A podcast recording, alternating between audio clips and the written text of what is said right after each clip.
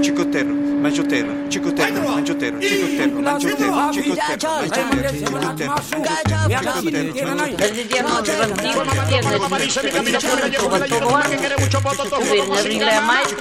El palabrero. Palabras del año en inglés.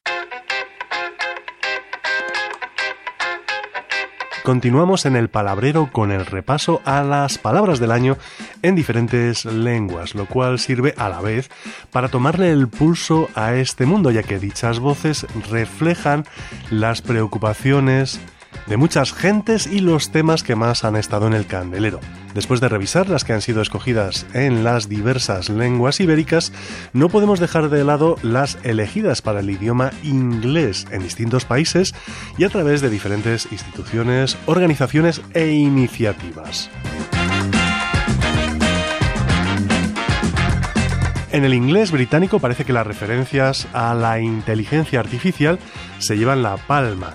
Para el diccionario Collins, de hecho, las siglas AI de Artificial Intelligence han sido elegidas como palabra del año, mientras que para el diccionario de Cambridge ha sido la voz hallucination, alucinación, referida a las respuestas alucinadas o más bien desatinadas e incoherentes que en ocasiones proporcionan los servicios de chat de inteligencia artificial generativa y que suelen dar bastantes quebraderos de cabeza a quienes buscan respuestas o informaciones fiables y también pueden contribuir a difundir informaciones erróneas.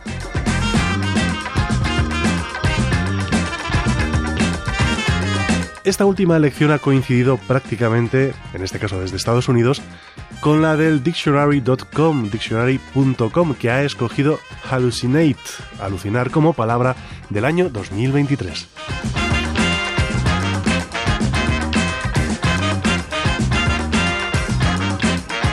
Volviendo a tierras británicas, vemos que la Oxford University Press, la editorial que publica el Oxford English Dictionary, el diccionario de inglés de Oxford, navega por otras temáticas que las de su rival de regatas, Cambridge, o que el diccionario Collins, porque la voz elegida ha sido un neologismo recientemente aparecido en las redes sociales, Reese, y que se refiere a la habilidad que alguien puede tener para seducir, para suscitar un interés amoroso. Vamos, lo que esperamos que este programa, El Palabrero, tenga con respecto a nuestros queridos oyentes. Un poquito de Reese, elpalabrero arroba rtv.es. Juan Antonio Vázquez, Radio 5, Todo Noticias.